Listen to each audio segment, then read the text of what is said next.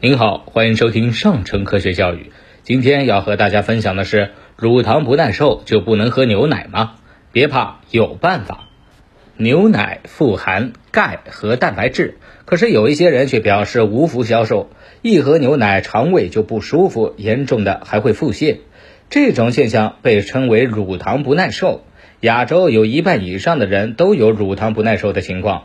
我国居民和日本居民在断奶后三到四年内，乳糖酶的活性会比之前下降百分之八十到百分之九十，这也是导致乳糖不耐受的主要原因。那么，究竟是什么原因让牛奶成了泻药呢？导致腹泻的元凶是乳糖。牛奶中的乳糖含量一般为百分之四点五到百分之四点八之间。正常人在饮用牛奶后，肠道中的乳糖酶会将牛奶中的乳糖分解，进一步分解为葡萄糖和半乳糖，供人体利用。乳糖不耐受的人肠道中缺乏乳糖酶，牛奶进入小肠以后，小肠中的乳糖酶不足以将牛奶中的乳糖彻底分解掉。不过，肠道里还有其他的菌群，他们会把乳糖酶没干完的活儿给做了，努力把乳糖给分解掉，这就出了大问题。部分乳糖会被结肠细菌发酵成乳酸、氢气、甲烷和二氧化碳，其中乳酸会刺激肠壁加快肠道蠕动，从而导致腹泻。而这种气体的产生则增加了结肠内的压力，从而导致胀气。这就是为什么有乳糖不耐受的人在饮用牛奶以后出现腹痛、放屁、腹泻等症状的原因。那么，乳糖不耐受的人就得远离牛奶了吗？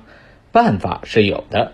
对于轻度乳糖不耐受的人们，专家建议：一、提高乳糖的耐受性。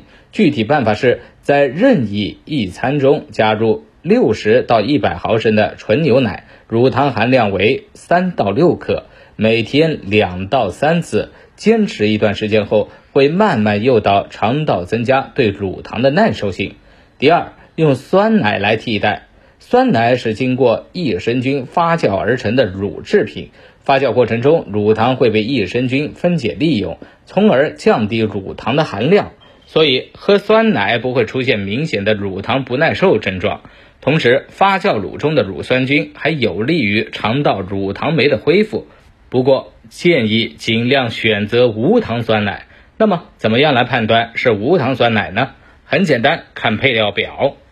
真正的无糖酸奶的配料表中是没有添加糖的。第三，奶酪也是一个不错的选择。奶酪也属于发酵奶制品，经过发酵后乳糖含量会显著降低。不过，一些奶酪的钠含量比较高，在选择奶酪的时候需要注意盐的含量。